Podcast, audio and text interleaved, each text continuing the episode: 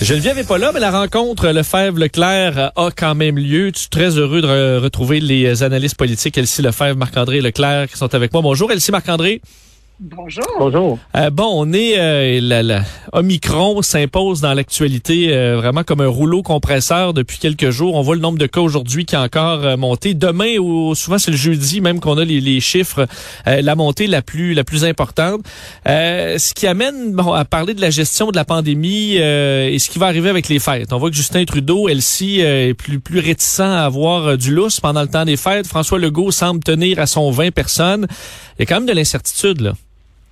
Ben oui, donc on pensait qu'on était venu à bout de la fameuse pandémie. On, doit dire qu'on a eu un automne quand même assez, euh, ben, assez normal. Et là, ça nous arrive là, comme un boomerang au visage. Ce qu'on voyait en Europe, on dirait qu'on s'était dit au Québec, au Canada, que ah, ben on va peut-être passer au-dessus, on est vacciné à 90% puis là, boum, non. Euh, alors, euh, politiquement, c'est certain que pour François Legault puis euh, M. Trudeau, comme tu penses là, ça, ça mène certaines remises en question. Puis, ce qui est un peu malheureux, c'est qu'on n'a pas été préparé. Moi, je me serais attendu quand même à ce que peut-être il y a une semaine, euh, dix jours, qu'on commence un peu à parler de certaines mesures possibles pour qu'on, tu sais, je sais pas, là, collectivement, qu'on qu'on mûrisse ça, alors que là, ça nous arrive là, d'un coup comme un coup de massue en plein, en plein visage. Je trouve ça assez particulier. on aurait dû apprendre de l'an passé, dans le fond, que même si ça semblait bien aller, euh, le gouvernement aurait dû dire, ouais, ben à chaque fois qu'on pense que ça va bien, finalement, ça nous retombe en pleine face. C'est d'accord, Marc-André? Oui, exact. Non, c'est ça le problème. Puis moi, c'est ça qui me décourage. Puis c'est ça l'impression que j'avais hier. C'est comme si on n'a rien appris. On n'a rien appris des deux dernières années. Tu au début, en mars 2020, on disait, bon, ben, écoutez, là, c'est pas arrivé depuis la grippe espagnole, dans le temps de Mathusalem, puis que, on était pris au dépourvu, mais là, on le savait, on sait c'est quoi la pandémie, on est dedans, on a la science derrière nous, on voit ce qui se passe, les cas qui ont monté dans plusieurs pays, pays européens au cours des dernières semaines, puis ici, ben, on s'est pas préparé, puis le plan du gouvernement hier, c'était de on retourne en télétravail, puis on remet les masques dans les aires communes, dans les RPA. On nous dit qu'on va être en avant de la parade. C'est pas vrai. On n'est pas en avant de la parade. On est en arrière de, on est, en arrière de la parade. On est en train de traîner le lunch dans la parade. Puis euh, on cherche des gens pour vacciner. Au mois de février, M. Dubé nous disait qu'on avait la Cadillac, la Formule 1 de la vaccination. Elle est passée où, cette Formule, Formule 1-là? On la voit plus présentement. Et c'est ça qui est décourageant. C'est leur travail de, de, nous préparer. On savait que Noël, les gens allaient vouloir se rencontrer. Monsieur Legault, il tient, il sait, il a raison pour notre, notre, bien-être mental. Les gens veulent veulent voyager. C'est compréhensible après deux mois, après deux ans. Mais là, à donné, faut que tu le prépares. On aurait dû préparer la troisième dose en novembre. Les tests rapides. Il y a des CPE présentement où le gouvernement dit qu'il y a des tests rapides qui sont arrivés, mais on parle de 40, 45 tests pour 80 enfants. Ils sont même pas capables de donner un test par parent. Fait que, à un moment donné, là, ça va prendre beaucoup plus d'action et de résultats que présentement ce qu'on a vu hier là, dans le point de presse de M. Dubé. Ouais, toi, Elsie, aussi, la, la, conférence de presse te laissait euh, sur ta fin un peu. On a ben annoncé donc ces tests-là, euh, euh, bon, le télétravail, on essaie de dire aux gens, on vous fait confiance, soyez prudents, mais sans que ce soit la règle qu'ils disent. Ben oui, et donc la troisième dose, on le sait ça s'en vient. Moi, je m'explique pas qu'il n'y a pas eu euh, depuis, je sais pas, deux, trois semaines, un mois, des appels à aller chercher des vaccinateurs. On est capable de planifier, d'autant plus qu'on aurait dû aussi planifier parce que là, de ce qu'on comprend, les mêmes personnes vaccinent, font les tests, euh, les tests de dépistage, puis des deux côtés, il manque de personnel. Comment se fait-il qu'on arrive là, au 14 décembre? Qu'on fait un appel à tous à 10 jours de Noël, tu sais, ça tient pas la route. Je, c'est vraiment, c'est comme si le gouvernement avait été un peu là, je sais pas, sur le pilote automatique, puis qu'il n'a pas vu venir du tout, du tout, puis qu'il n'a pas préparé. Euh, ben c'est ça là, la fonction publique là, mais est-ce qu'il y a un peu euh, est-ce qu'il y a eu un peu de euh, on essaie de prendre notre souffle en disant OK ben là ça va un peu mieux on a le temps de s'arrêter de reposer les équipes mm. mais finalement on n'avait pas ce luxe là de s'asseoir un peu de prendre notre souffle? C'est sûr, mais en même temps, je veux dire, euh, ça fait quand même des semaines là qu'on voit des éclosions dans les écoles primaires. Puis les écoles primaires, c'est rien de nouveau parce que c'est des enfants, oui, qui vont se faire vacciner, mais on le sait là que, que les enfants en majorité sont pas vaccinés. Donc, euh, euh, même dans les écoles, là, la santé publique est même plus capable d'être à jour là, sur les analyses, puis sur les enquêtes, qui font en sorte qu'on met des gens en isolement, puis tout ça. Donc, de tous les côtés, ça craque. Et là, tu sais, qu'on parle des frontières au niveau fédéral, ben d'accord, ça c'est pour pas, euh, tu sais, disons, accentuer la situation, mais sur des choses sur lesquelles on peut bouger, donc le dépistage. Bon, là, on a réglé la question des tests rapides, mais bon, comme Marc-André dit, euh, on n'est pas, on les a pas dans nos mains. Là, on va voir ça la semaine prochaine. Puis l'autre chose, c'est la troisième dose. Donc la troisième dose, il y a une réflexion de fond qui doit être faite sur est-ce qu'on devance la, période de six mois. Est-ce qu'on pourrait la ramener à cinq mois? Question que les gens qui sont plus vulnérables, les 50 ans et plus par exemple, puissent la recevoir rapidement. Parce que là, parti comme c'est parti, ils vont la recevoir au mois de février quand la vague va être passée. Ça sert à rien. Parlons-en de la frontière parce que là aujourd'hui on attend euh, donc des, des détails de de Monsieur Duclos sur euh, sur la gestion de la frontière. Mais y est-tu euh, un peu trop tard La frontière, oui, c'est que le gouvernement est passé à côté à des moments clés de la pandémie là, de serrer la vis. Mais là, Omicron, c'est 30% des cas, et même plus en Ontario. Il, ça, il, est arrivé. Est-ce que les, les voyageurs les sont testés avant de rentrer? Ils sont testés en revenant Est-ce que c'est tant un problème que ça là où il y a un peu d'image là-dessus? Ben, je pense qu'il y a beaucoup d'images. Je pense que tu as raison, Vincent, il y a beaucoup d'images parce que le gouvernement fédéral a toujours tardé au début de la pandémie. Là où ça aurait pu faire vraiment un impact différent sur les frontières, là, on est un peu en rattrapage. Il y avait des mesures qui avaient été mises en place là, déjà il y a quelques jours par rapport à la découverte de Micron en Afrique, en Afrique du Sud. On avait ciblé des pays. finalement, on s'est rendu compte que les cas qu'on avait ici venaient de d'autres pays. Donc, il faut qu'on rajoute des pays dans le lot de 7 à 10. Fait non, c'est un peu de l'image. Le, variant, euh, on le voit, il là. Euh, plusieurs spécialistes disent qu'au Québec, euh, on sous-estime le variant, mais quand on voit qu'aujourd'hui, sur 2300 cas, il y en a 1300 qui sont, que c'est des gens qui sont doublement vaccinés. Je pense qu'on peut dire qu'au Québec, le variant, euh, il est là. On est, on n'habite pas sur la planète Mars. On est à côté de l'Ontario. Euh, moi, j'habite en Outaouais. Là, euh, l'Ontario, là, c'est à, c'est, à cinq minutes de chez nous. Fait je pense que le variant, il est au Québec.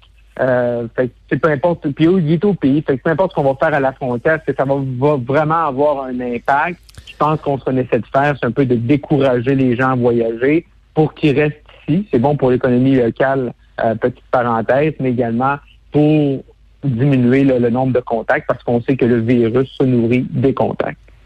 Mm. Puis j'ajouterais que pour les frontières, on a vu le rapport de la vérificatrice générale qui montre que euh, le Canada n'a pas été capable, c'est ça, pas été capable de, gérer notamment les tests à l'aéroport, de, de, de, gérer les quarantaines, etc. Donc, si on force le dépistage à l'aéroport de tous les voyageurs qui rentreraient au pays là, dans une courte période de temps, j'ai le sentiment qu'ils seront même pas capables de gérer ces tests-là. Donc, ça va faire en sorte que les gens vont attendre à la maison des résultats de tests qui arriveront jamais. Et euh, ça va avoir un impact négatif sur la perception de la gestion pandémique fédérale. Donc, sont aussi bien découragés de sortir, euh, les gens de sortir du pays. Comme ça, ben, ça diminue la pression sur les, les réalisations puis les tests. Donc, on est vraiment dans un gros bourbier c'est effectivement assez déprimant, merci. un, mot, ouais, un mot peut-être sur, sur, Montréal spécifiquement. Il y aura un point de presse de Mylène Drouin aujourd'hui de la santé publique. On les sent inquiets. Euh, bon, on a un aéroport international ici, mais c'est loin d'être ça le problème. Mm. On voit que les, euh, chez les enfants du primaire, Montréal, euh, particulièrement, il y a moins de la vaccination des enfants semble aller un peu moins bien. On sait qu'il y a des secteurs où on est moins vacciné. ça pourrait frapper vite dans la métropole, non? Oui, puis tu sais, si je peux me permettre sur cet enjeu-là, tu sais, moi, mais bon, je suis à Montréal évidemment, puis euh, j'ai un enfant au primaire et euh, il n'y a pas eu de clinique de vaccination à l'école. Donc, euh, dans un quartier comme Villeray, par exemple, qui est pas, tu sais, il n'y a pas de vaccination à l'école. Ils ont fait des des cliniques là, temporaires dans certains lieux, mais on s'entend que les personnes motivées là, à aller se faire vacciner elles sont allées. Elles sont allées au stade olympique, sont allées partout. Mais ce qui reste après, c'est de, de, réussir à vacciner ceux qui sont moins motivés. Puis moi, quand j'écoutais euh, hier euh, M. Arruda se féliciter euh, du beau cadeau de Noël, du 50% d'enfants qui ont pris un, un rendez-vous, qui sont vaccinés au Québec, ben on est juste à 50% Moi, je vois pas ça comme un grand succès. Là. Si à l'aube des fêtes, quand on sait que les enfants peuvent contaminer mamie, papy, qu'il y a des éclosions dans les écoles, qu'il y a 800 classes fermées principalement au primaire, puis que comme parent, tu pas encore inscrit ton enfant pour la vaccination, ben, je ne sais pas qu'est-ce qui va te, te, te, motiver. Puis à Montréal, il y a un problème. Il y a un grave problème dans certains quartiers. Dans certains quartiers, c'est 20-25% d'enfants vaccinés.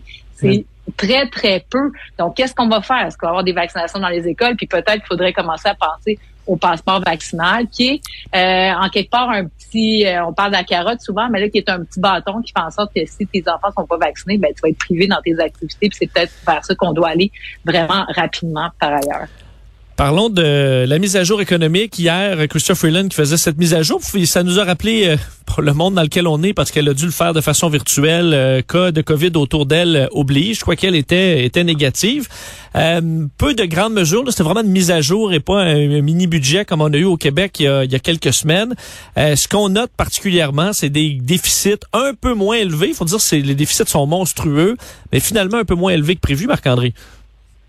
Oui, c'était vraiment un exercice très comptable. Hein. C'est vraiment juste pour donner l'état des finances publiques, mais on est loin du mini-budget d'Éric Girard là, euh, au provincial il y a déjà quelques jours.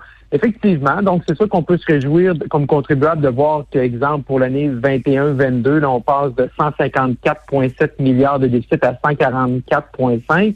Mais essentiellement, c'est pas que le gouvernement dépense moins parce qu'il y a pour environ 70 milliards de nouvelles dépenses au cours des six prochaines années.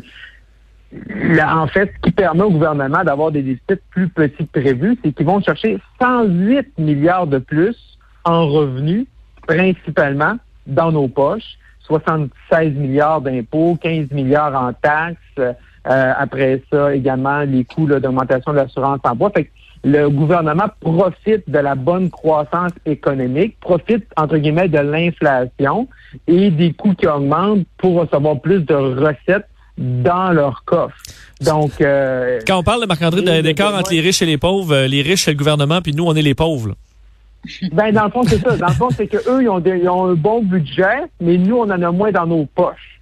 Fait que là, on peut, on peut bien se féliciter, mais à la fin, il faut aller chercher 108 milliards de plus en, en, revenus. Et également, l'autre bémol, et qu'il faut voir surveiller au prochain budget, parce qu'on se dit, oh mon Dieu, ils sont moins dépensiers. On regarde dans six ans de déficit et de 13 milliards, mais il n'y a aucune, ou à peu près pas, des 60 milliards de promesses de la dernière campagne qui sont dans l'énoncé économique et également toute la bataille des provinces au Québec sur le financement des coûts de la santé, il n'y a pas d'argent qui a été ajouté. Fait ça, là, juste avec ces deux éléments-là, on parle de plusieurs centaines de, de, milliards. Donc, pour l'instant, ils ont décidé de ne pas dépenser. Inflation oblige. Ils sont contents, ils ont plus de recettes, mais il faudra voir ce qui va se passer au, printemps prochain. Parce qu'entre autres, un des grands problèmes dont tout le monde parle, c'est l'inflation. Puis là-dessus, euh, on avait vu dans ces, ces, idées-là de baisser le coût des garderies. Et on s'entend que c'est pas, c'est vraiment pas ça le cœur de l'affaire. Pas, pas eu de grande mesure là-dessus hier. Là, ça rassure pas nécessairement les gens, non? Non, ben c'est ça. Puis, euh, bon, la bonne nouvelle, c'est que la croissance du PIB au, Canada va bien. Donc, dans les projections, on a, on, est, on a mis ces projections à la hausse. Donc, ça, c'est une bonne nouvelle.